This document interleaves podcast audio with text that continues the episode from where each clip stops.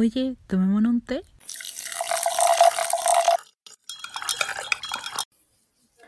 Hola a todos, todas y todos. Bienvenidos a un nuevo episodio de Tomémonos un tecito, edición constituyente. El capítulo de hoy es un capítulo especial. eh, lleva por título Con nuestros niños no, derechos de la infancia y violencia estatal. Y estamos acompañadas de la compañera María Araneda. Hola, buenas tardes, ¿cómo están? Hola, compa. Antes que todo, agradecer la invitación. Eh, soy María Araneda, soy militante de Solidaridad eh, y he trabajado y me dedico a, a trabajar temáticas de niñez. Me organizo pensando en la niñez y las juventudes y estoy muy feliz de poder compartir con ustedes, pero triste al mismo tiempo por el motivo que nos convoca.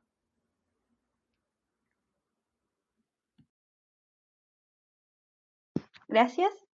El capítulo de hoy, como dijo Paz, es un capítulo especial, ya que el viernes pasado, mientras nosotras grabábamos el primer episodio de nuestro podcast, eh, un menor de edad fue arrojado desde el puente Pío Nono al río Mapocho por un agente del Estado, en específico un fuerza especial. Nosotras consideramos que esos son hechos repudiables tajantemente y por eso veíamos la necesidad de hablar de la contingencia, que es uno de los tantos objetivos de este espacio.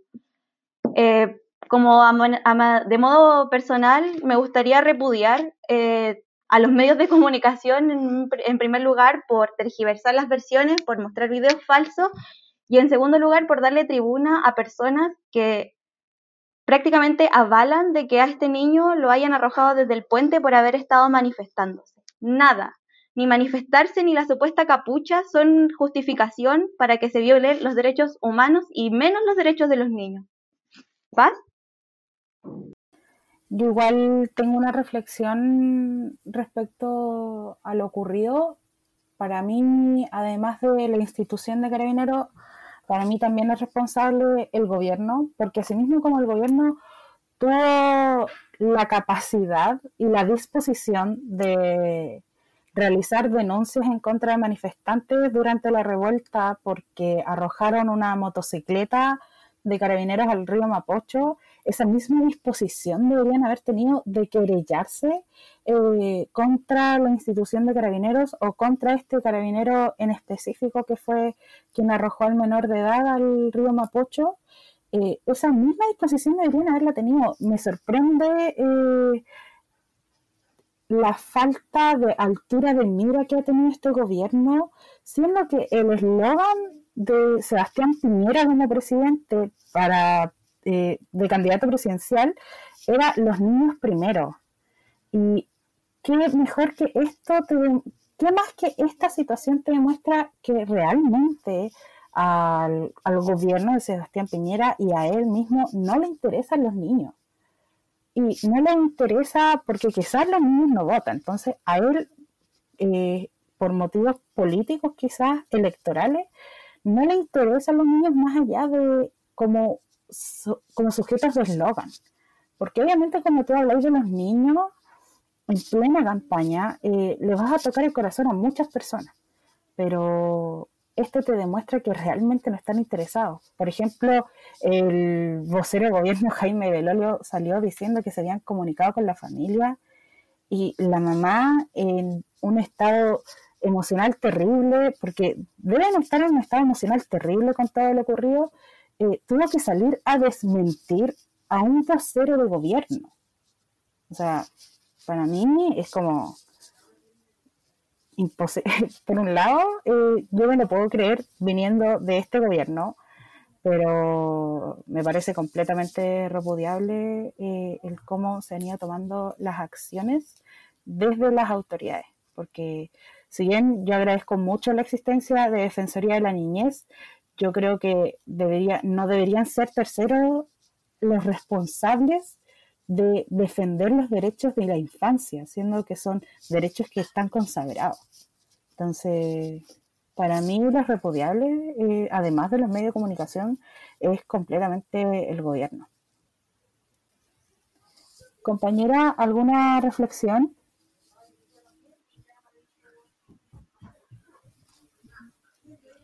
Sí, sumándome además a lo que ya decían, me parece fundamental no dejar de decir que esto nos vuelve, nos insiste y nos trae de vuelta como a la historia que Carabineros es una institución que no da respuesta, es una institución que no es una institución que el pueblo necesita porque continúa defendiendo a una misma clase hegemónica y que por tanto lo que tenemos que continuar exigiendo hoy día es la disolución de Carabineros de Chile. No basta solamente con que se esté haciendo un proceso judicial contra ese Paco que tira a Anthony de 16 años al río, sino que lo que necesitamos es que sea una institución que no tenga la posibilidad, no exista la posibilidad de que continúen no solo tirando al río, que ya es como un ejemplo clarísimo de su fracaso, sino que también dejen de disparar, que dejen de violar, de torturar y de matar.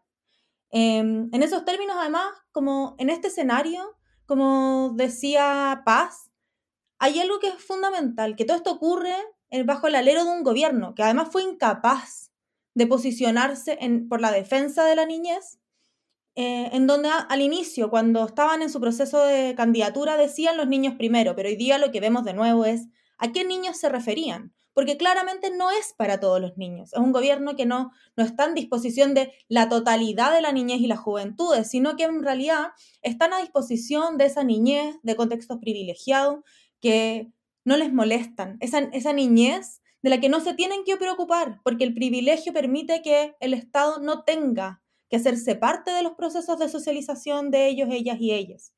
En ese contexto, como me parece que no solamente es carabineros, sino que este gobierno tenemos que insistir en que tiene que terminar. No podemos continuar teniendo un gobierno de esta naturaleza, no podemos continuar teniendo un gobierno que tortura a la niñez y las juventudes, niñez y juventudes gracias a la cual tuvimos la posibilidad hoy día de estar pensando un nuevo país, de estar pensando una nueva sociedad, porque fueron ellas, ellos y ellas quienes nos permiten, luego de ese gran, maravilloso salto de torniquete, decir, basta.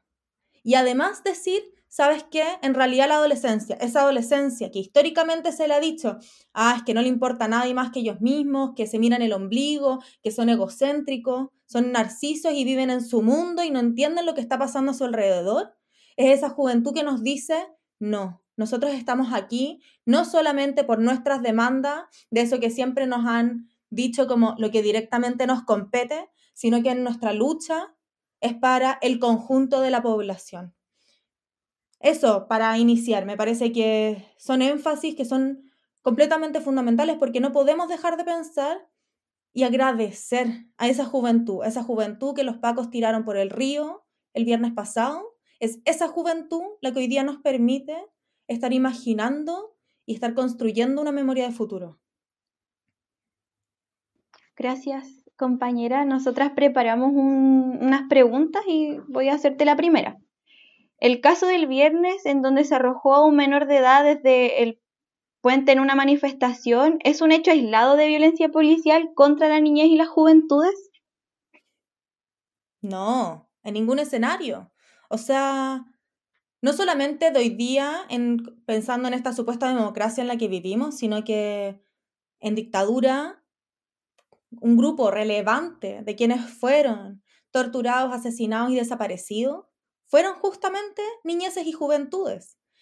No diga, Carabineros de Chile no se manda solos, además. Sí, es una institución nefasta que vaya a saber uno realmente cómo operan los poderes allí, pero es una institución dependiente de un ministerio. Y en ese contexto es, una institución que además efectivamente no solamente violenta, y hoy día sabemos que violenta porque muy gráficamente todo el país finalmente lo sabe, tiraron a un joven al río, pero si son capaces de hacer así de públicamente, en la mitad de una manifestación, en el centro de la lucha eh, que surge en octubre del año pasado, quizás qué es lo que hacen en territorios invisibilizados. Entonces, quizás qué es lo que lo hubiesen hecho ese mismo Anthony en su territorio efectivamente, en Bajos de Mena. No, no pensemos que son hechos aislados, no pensemos que es un error, porque además no solamente tiran a Anthony por el río, sino que además no le prestan eh, primeros auxilios y como se dijo en, la, en, la en el proceso judicial, mienten. Mintieron diciendo que estaban desarrollando un proceso de, que él se encontraba en, contexto de detención, que era un procedimiento. Nada de lo cual ocurrió. O sea, Anthony nunca estuvo detenido.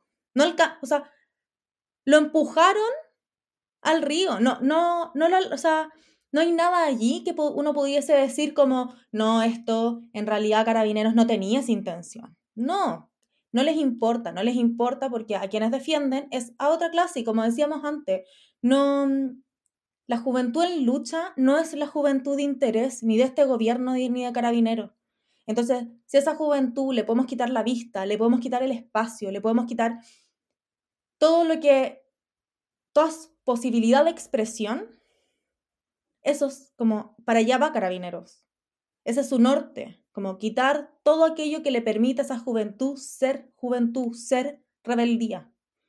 Entonces, no, no, en estos momentos no se me vienen, bueno, sí, se me vienen, porque además no solamente Carabineros, porque además hay que pensar en las instituciones de seguridad pública, como le dicen, eh, de manera articulada. Entonces, bueno, tenemos la violencia que sufre la niñez y las juventudes en el Gualmapu.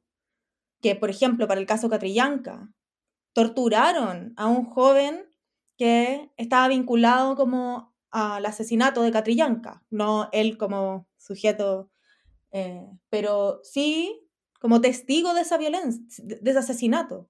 Lo torturaron, trataron de extraer información y tergiversar cualquier cosa que pudiese decir ese adolescente para defender ese asesinato. Entonces, hay algo allí que, que es lo que decía antes, que no, lo que vimos este viernes solamente nos demuestra hasta dónde están dispuestos a llegar. Porque corrieron están corriendo la barrera de lo posible de lo que significa la violencia de Estado y están corriendo la barrera a simple vista. No, yo insisto, lo que hoy día tenemos que pensar, y que es algo que sabemos, es qué está pasando en esos territorios en donde nadie se quiere ir a meter. ¿Qué es lo que está haciendo el Paco o la Paca que está ahí, como en ese territorio, que la prensa no va a llegar porque no les importa, y el gobierno menos, porque ni siquiera saben, no conocen esos lugares. Compañera, eh, justamente a lo que tú mencionabas de que el gobierno ni siquiera conoce, eh, con Araceli hace un rato, eh, preparándonos para este capítulo, hablamos también de que justamente hace un año, cuando comenzó la situación de las evasiones en el Metro Santiago, justamente liberadas por estudiantes secundarios, la ministra de Transportes, Gloria Hood, eh, se tiene un comentario que a mí hasta el día de hoy quedó grabado en mi cabeza, que es cuando ella en una conferencia menciona que ella no, no, entendía el por qué los estudiantes evadían, siendo que a ellos el transporte público no había aumentado, la tarifa estudiante seguía siendo la misma.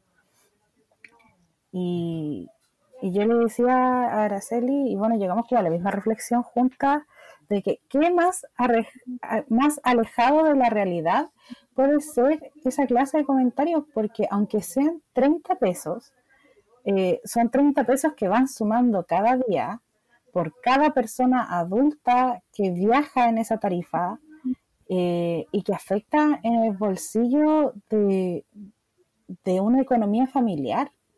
Porque, obvio, para ellos es súper fácil decir, oye, pero si son 30 pesos nomás, es súper fácil decir eso eh, para congresistas que todos los años se suben el sueldo a sueldo altísimo, eh, o de personas que trabajan en gobierno que igual reciben buenos sueldos. Yo no creo que los, yo creo que los ministros jamás en su vida quizás han tomado metro, porque incluso eh, Felipe Cast tiene una foto prácticamente paseando en el metro de Santiago.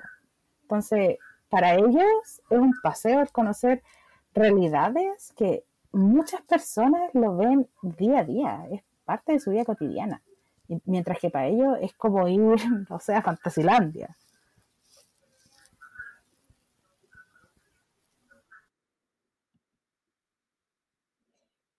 Sí, es que, bueno, ahí, mm, ahí, ahí también hay algo muy claramente, que es que siempre se nos ha dicho que, o se le ha dicho a la niñez y a la juventud que su lugar de participación en la sociedad es en aquello que les afecta directamente.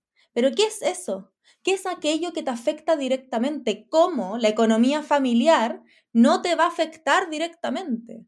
Entonces, Gloria Hatt al hacer eso, a lo que apunta es a restringir, así como históricamente también a las mujeres las disidencias se les ha restringido el mundo de lo privado, y nosotras desde el feminismo decimos, lo privado es político, eh, aquí lo que hacen es hacer eso mismo, es restringir, es empujar al lugar lo más invisible posible a las niñeces y juventudes, hacer de ellas una un problema que no se ve, hacer de ellas, de un, grupo que en realidad no saben de lo que están hablando, porque ¿qué va a saber una juventud de qué significan esos 30 pesos? Entonces, yo creo que ahí hay algo que hay que volver a pensar. Cuando pensamos en los derechos de la niñez, bueno, esto de eh, las juventudes y su lugar de la participación tiene que ver con lo que directamente les afecta, tiene que ver con lo que se establece en la Convención sobre los Derechos del Niño, que normalmente no tendemos a cuestionar tampoco, pero es importante remirarlas, remirar y pensar, bueno, cómo se configuran, eh, se articulan esos derechos, se piensan, sin la participación de la niñez y la juventud, y ya ahí, en ese primer momento, se dice que eso no les afecta, cómo eso mismo no va a ser, esos sus derechos no van a ser lo que más directamente además les afecta.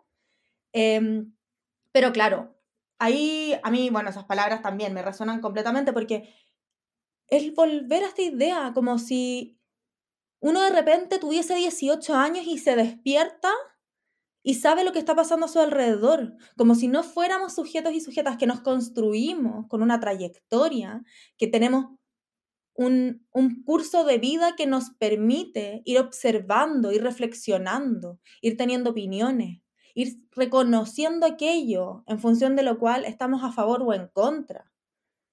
Entonces, además es una contradicción brutal, porque por una parte dicen que va a saber que estos jóvenes no entienden nada, que no, si acaso no se dieron cuenta que la tarifa no les subía a ellos, que no, pueden estar manifestándose públicamente, no es su lugar, no, no tienen por qué estar alzando la voz, pero al mismo tiempo, si cumple 14 años y se encuentra en conflicto con la ley, pum para adentro.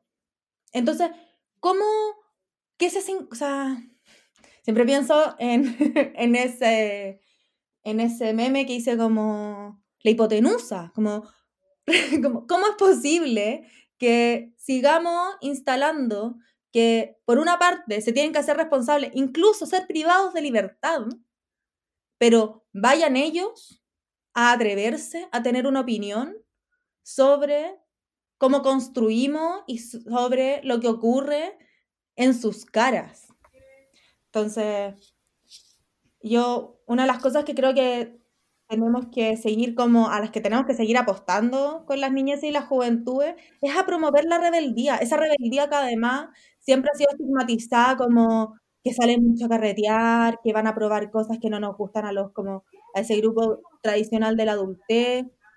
No, basta, si lo que importa acá es justamente eso, aprovecharnos, tienen ese ímpetu y que no tienen muchas veces trabas conservadoras, eh, y que además también sabemos la adultez parte del proceso, significa como ser más cuidadoso, recatado, como hay algo ahí como de esa, de esa rebeldía que potencialmente en, sociedades, sobre todo tan como convencionales como esta, se pierde. Entonces, por, yo, al, al contrario de lo que piensa esa ministra, esa Gloria creo que lo que, a lo que tenemos que apuntar es a lo contrario. Potenciemos que salgan a las calles, que sigan opinando, que sigan estando ahí, no solamente porque son la sociedad que se viene, sino porque son la sociedad de hoy. Esas jóvenes que saltaron ese torniquete son el presente. Y eso es lo que la derecha no quiere ver.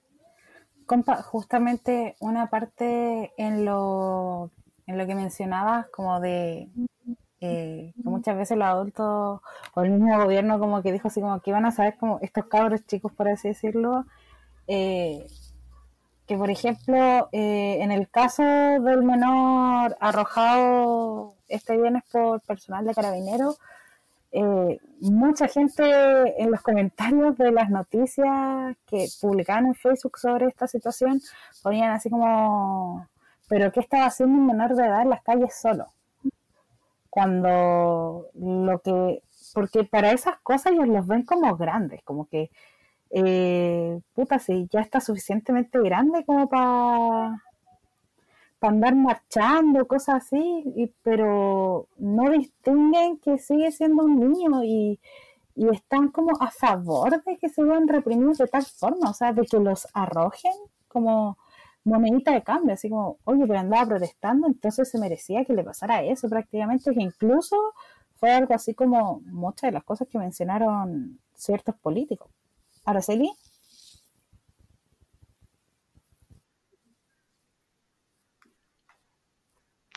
Sí, que en torno a eso, como negar que los niños viven las opresiones y represiones del sistema, a mí me parece que, que es invisibilizar el rol que tienen ellos y ellas en la sociedad. O sea, como decía María, ellos fueron y ellas fueron quienes saltaron los torniquetes y quienes permitieron que la revuelta se desarrollara. Le debemos a la juventud y a la niñez lo que estamos viviendo hoy. Eso quería agregar. Sí, además pensando como en esta idea de, mm, bueno, sí, de partida, pensar esto como, ay, pero ¿qué andaba haciendo además un joven de Bajos de Mena acá en el centro de la ciudad? Como en ese tono medio como, ah, que vienen aquí invadirnos. Y es como, ¿qué es?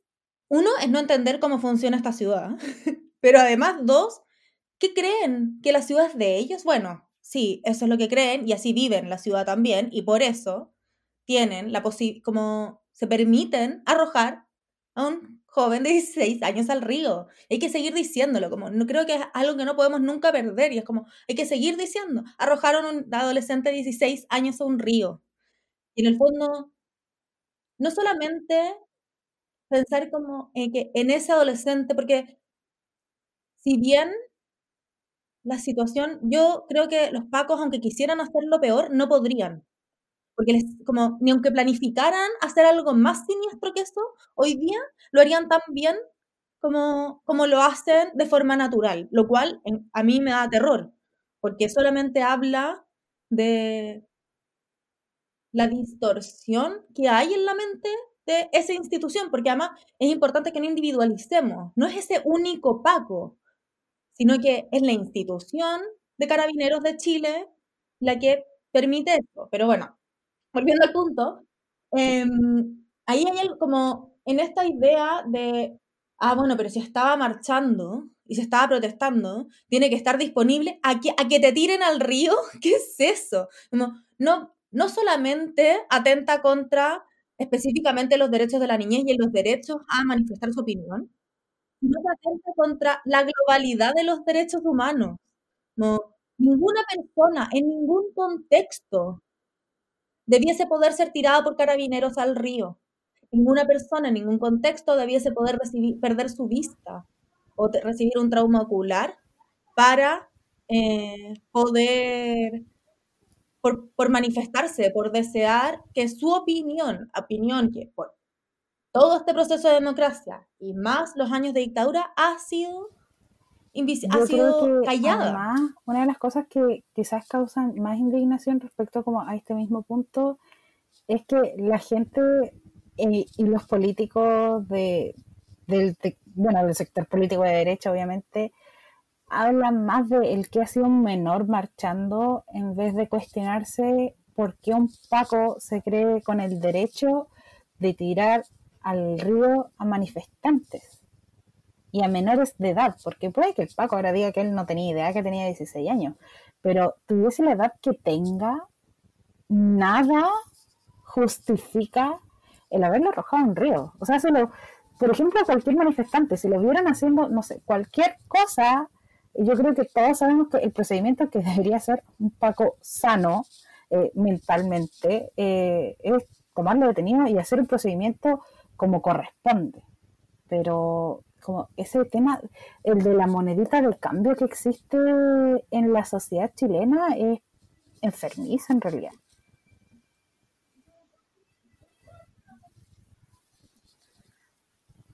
Sí, pero igual, ah, la, perdona, la Araceli, hace mucho rato antes que yo quería hablar. Sí, es que eso mismo, como nada justifica la violación a los derechos humanos, nada, ni manifestarse, ni estar mirando, nada justifica que lo hayan lanzado al río, nada justifica que le hayan lanzado una bomba lacrimógena a Fabiola Campi ahí en su rostro, nada justifica que hayan dejado ciego a Gustavo Gatica, y a mí me sorprende, o sea, en verdad no me sorprende, pero lo quiero recalcar, que la derecha la semana pasada haya salido como a repudiar la violación a los derechos humanos en Venezuela, pero se queda calladísima cuando eso pasa aquí. O sea, lo único que salieron a decir fue que este menor merecía haber sido lanzado al río por haberse manifestado. A mí me parece que es impresentable e incongruente. Bueno, yo no le pido nada a la derecha chilena, pero igual hay que salir a destacarlo, porque es irresponsable. Sí, o sea, y además, em, esto mismo, continuamos hablando, en un país en donde se, ratificó esta Convención de los Derechos sobre los Derechos del Niño, que está bien, no hay harto que mejorar ahí, pero ya era un piso mínimo.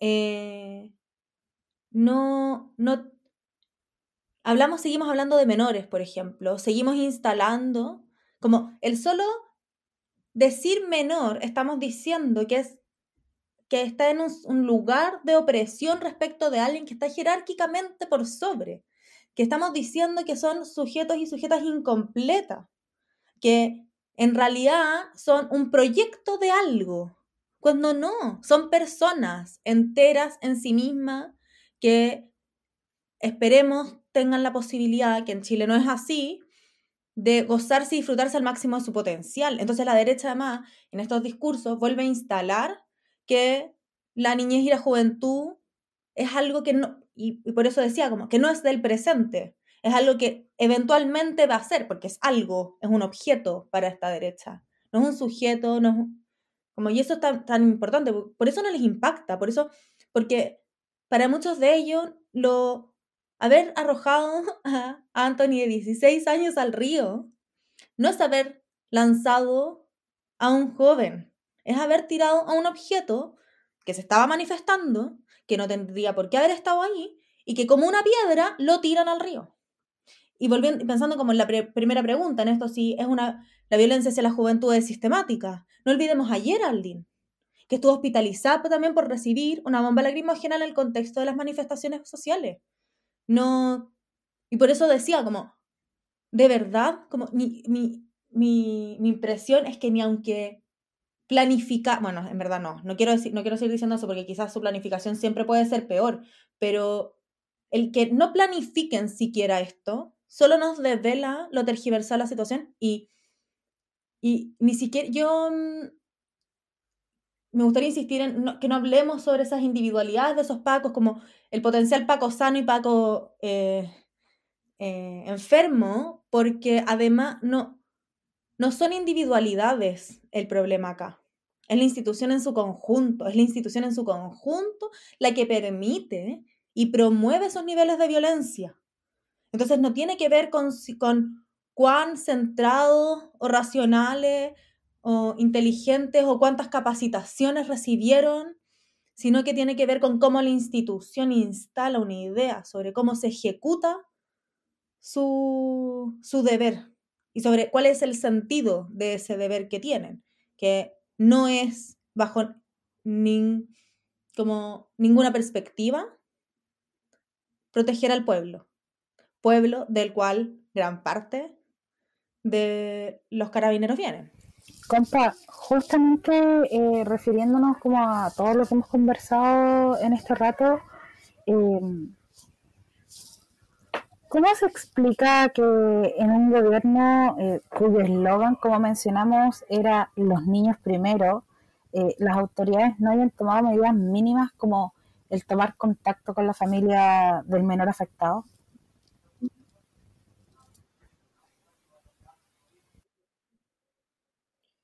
Es que mm,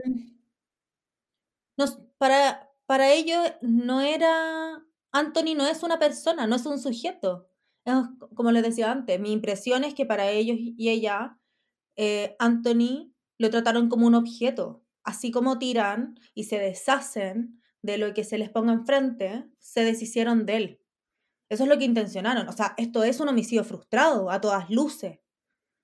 Y que, por suerte, no fue un homicidio. Porque perfectamente lo pudo haber sido. Porque que no haya muerto Anthony no tiene que ver con los pacos. Y para este gobierno que dice los niños primero, eh, a mi parecer tiene que ver con lo que les decía antes, que a qué niños siempre se refirieron. siempre, de alguna manera, querían hacer como si en realidad le importan todos los niños, pero no, porque cuando hablan de Sename, por ejemplo, se refieren a ese pobrecito niño que ha sido vulnerado por una familia maltratadora, familia que en sí misma, no, no necesariamente, las familias como tienen un espíritu maltratador, sino que se han visto en circunstancias de absoluta precarización, donde muchas veces además ni siquiera es que sean familias maltratadoras, sino que son familias en contextos de absoluta pobreza y que el Estado le quita a los niños porque asume que lo va a poder hacer mejor que esa familia. Entonces, pero cuando hablan de Sename, en, este, en la lógica de los niños primero, nunca escuchamos hablar sobre el sistema de justicia juvenil.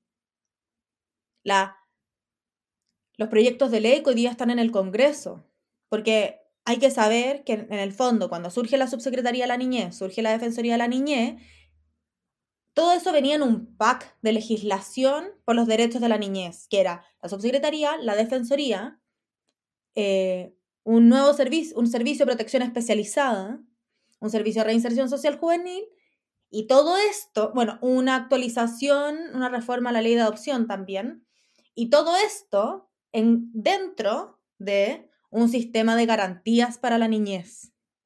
Hoy día la niñez en Chile no, no existe la noción de seguridad social para la niñez. Entonces, pero este gobierno especialmente no ha dicho ni pío sobre aquellos jóvenes que se encuentran en conflicto con la ley, sobre cómo es una experiencia de cárcel, lo dramático que puede ser para un proceso de desarrollo estar encerrado con gendarmes, que en el fondo es en donde además la reinserción no es efectiva, donde no hay proceso en donde se contribuya a que tengan procesos educativos acorde a sus características y sus necesidades, en donde se trabaje efectivamente con la familia, en donde además se les permita vivirse como sujetos plenos, sino que siempre se les, se les pone en ese lugar en donde mientras más chico, mientras más pequeño sea el espacio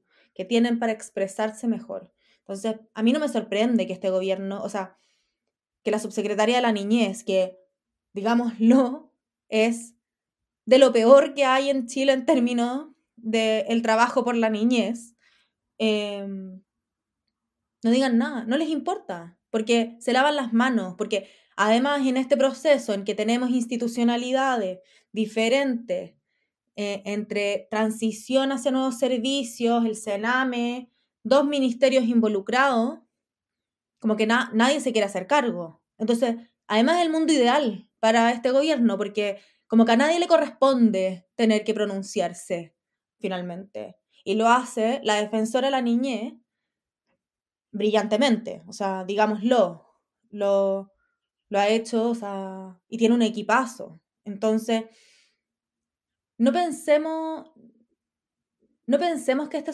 este, este gobierno siquiera tiene como en su mente que, que, lo, que, que no hablan o no se posicionan en contra de esta violencia eh, porque necesariamente creen que eh, está como...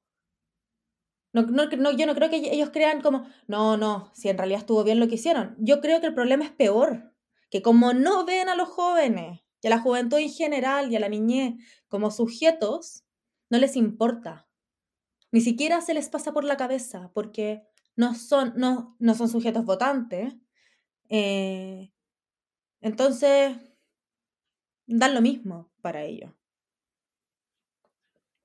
Oye, María, y en torno a esa misma línea, como podríamos asegurar entonces que el Estado de Chile, superando a lo que significa este gobierno nefasto, ha vulnerado sistemáticamente los derechos de los niños y las niñas y de los adolescentes, tomando en cuenta lo del Sename, lo que pasó el viernes pasado, lo que está pasando en el Gualmapu. Sí, por supuesto. O sea, este es un gobierno que sistemáticamente vulnerado a la niñez y a las juventudes. Como, no solamente partiendo así como uno lo podría pensar en distintos niveles. En el más tradicional, es un. Eh, no, hemos tenido gobiernos que hayan logrado establecer un sistema de garantías para la niñez. Piso mínimo para acceder a cualquier derecho. Ya, en el nivel como más institucional sería eso.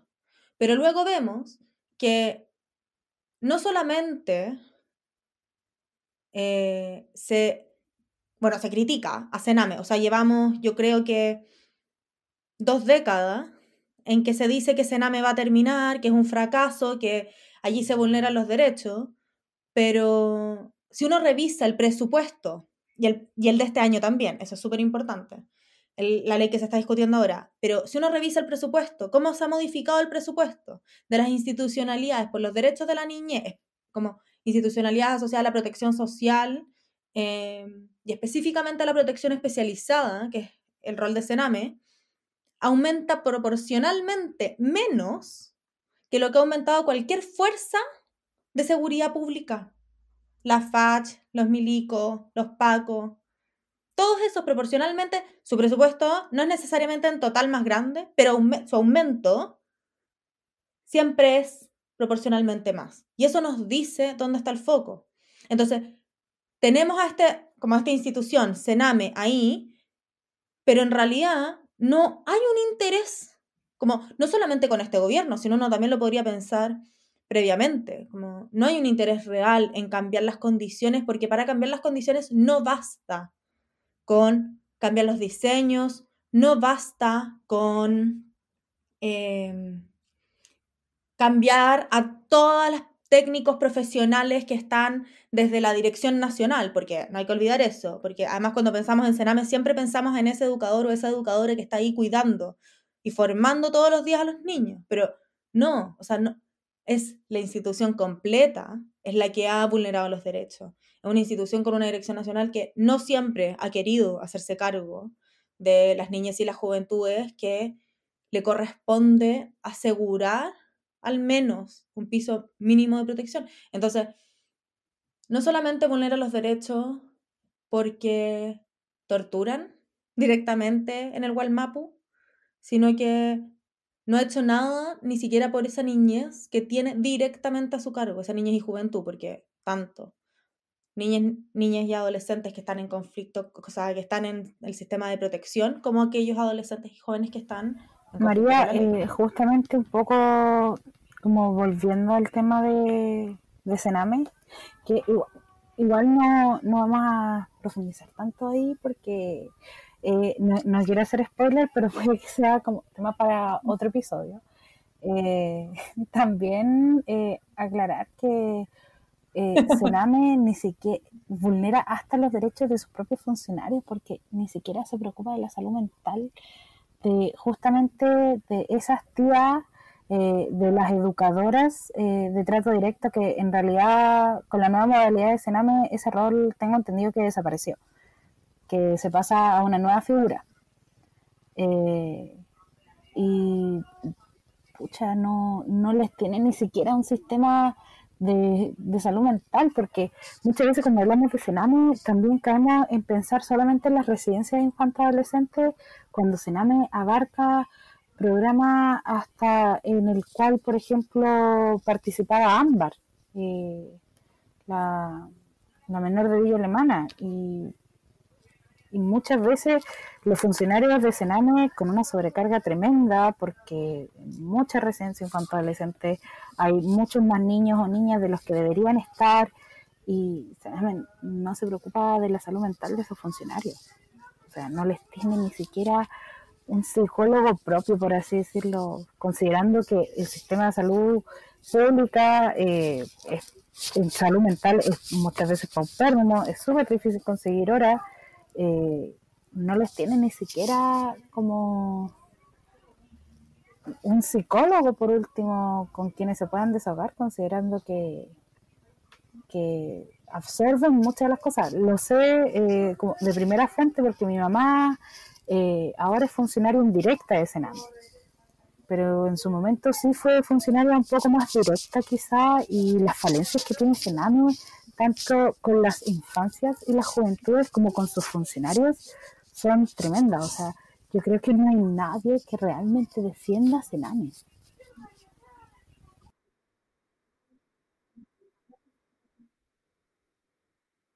No, pues, y, o sea, efectivamente, nadie defiende a Sename, pero además de eso, se responsabiliza a quienes están en el trato directo, en quienes ejercen la labor de cuidado y de formación día a día, todo el día, sobre las falencias del sistema. Que hay que decir además, son quienes se encuentran como en, con los las peores remuneraciones. Eventualmente reciben un poco más, un poco menos en función de ciertos turnos, pero así como en sueldo base, son los peor remunerados, cuando debiesen ser al menos mínimamente, no, no sé, muy bien remunerados. Porque si efectivamente pensamos que, o, que nos importa las niñez y las juventudes, que, nos, que ni siquiera pensando en que son presentes, sino ya en, esta idea que me carga, pero que son futuro y que son el futuro de, de este país, uno pensaría que apostaría por cuidar a ese grupo de trabajadores y trabajadoras que diariamente se saca la cresta, haciendo que el espacio en el que habitan esas niñas, niñas, niños y adolescentes sea lo mejor posible. Siempre, o sea, en todos los niveles de funciones del servicio hay falencias. No, esto no se trata tampoco de santificar ciertas funciones, pero sí significa que hay ciertas funciones que requieren un acompañamiento mucho más profundo, que requieren de condiciones laborales que les permitan llegar tranquilos cada día a trabajar, en donde no se, no se generen dinámicas de violencia interna, como no, entre los adolescentes y las niñeces, sino que entre los funcionarios de la institución en su conjunto. No, ninguna, todas las instituciones en el, como finalmente, lo que ocurre con las niñeces, en tanto en los contextos residenciales, ambulatorios, en ámbitos de protección, pero también eh, en los programas privativos de libertad, de conflicto con la ley, al final ahí, en el fondo, lo que se expresa es el síntoma de un sistema, de una institución que no es capaz de ver su violencia interna, que opera en base a la violencia y que el trabajo con la violencia probablemente eh, ha afectado eh, cómo vemos, cómo, cómo calificamos las distintas formas de tratarnos, las diferentes formas de, de estar en lo cotidiano unas personas con otras. Eh, compa, eh, vamos a pasar ahora a, a la pregunta del pueblo, que es la última pregunta que tenemos para esta jornada, y dice, ¿qué piensas sobre el rol de la niñez y la juventud en las revueltas y revoluciones?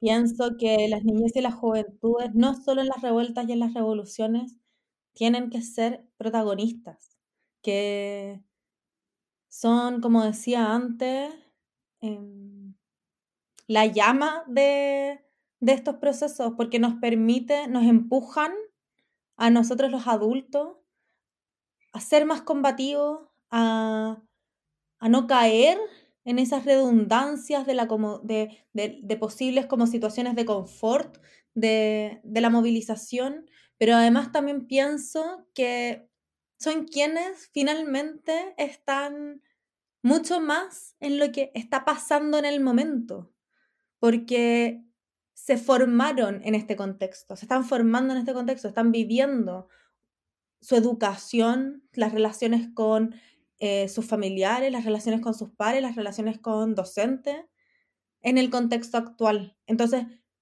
no solo como tienen que ser protagonistas porque debido a que su trayectoria vital no es tan larga como la de algunos adultos, el lugar desde el que ven la situación actual es muy desde el presente. No es en la añoranza de cómo era antes, tampoco es en el, ay, bueno, pero si siempre ha sido igual, porque no, no, no cargan muchas veces con eso. Y eso no, no es para desmerecer el lugar que ocupamos la adultez en los procesos, porque además, principalmente lo que creo es que lo que es relevante es que ellos y ellas puedan ser protagonistas hoy día, eh, porque han sido un grupo que ha sido invisibilizado, y pienso que para que sea visibilizado, no pueden simplemente llegar a integrarse, sino que tenemos que permitirles estar al frente.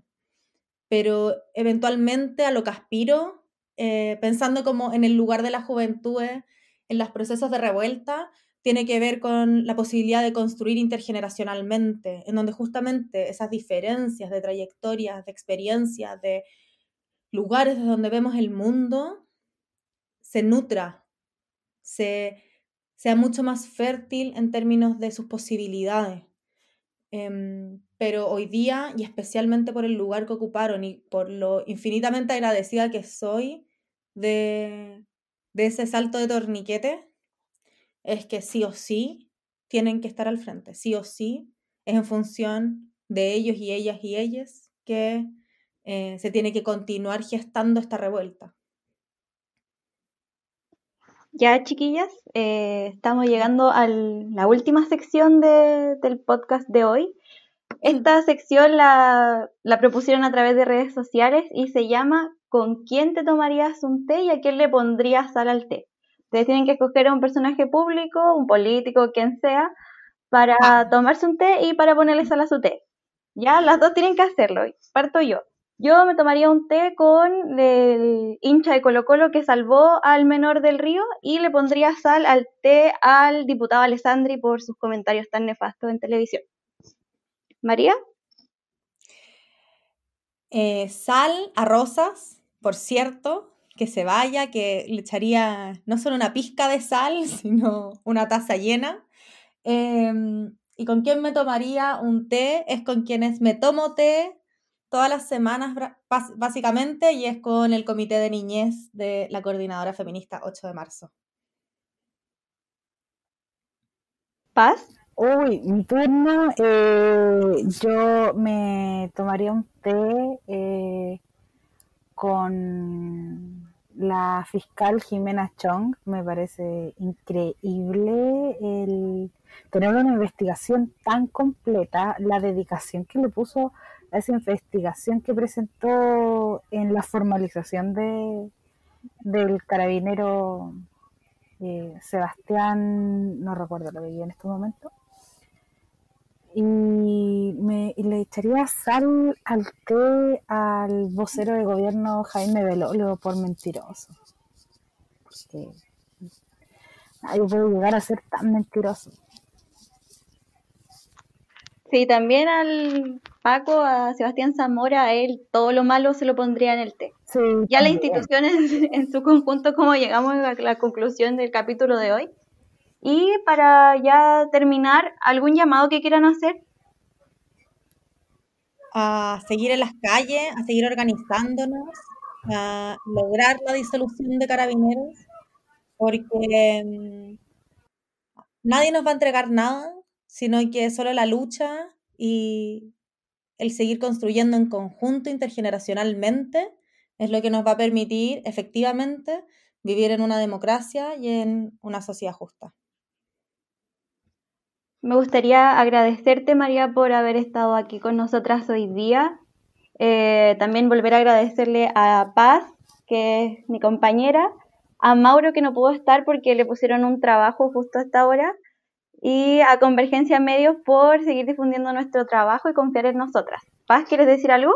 Eh, nada, quiero agradecer el, el, apaño que ha tenido Convergencia Medios eh, durante todo este proceso, a nuestros compañeros y compañeras en la difusión de los capítulos. No pensábamos que íbamos a tener una recepción tan buena, siendo que empezamos hace poquitos días.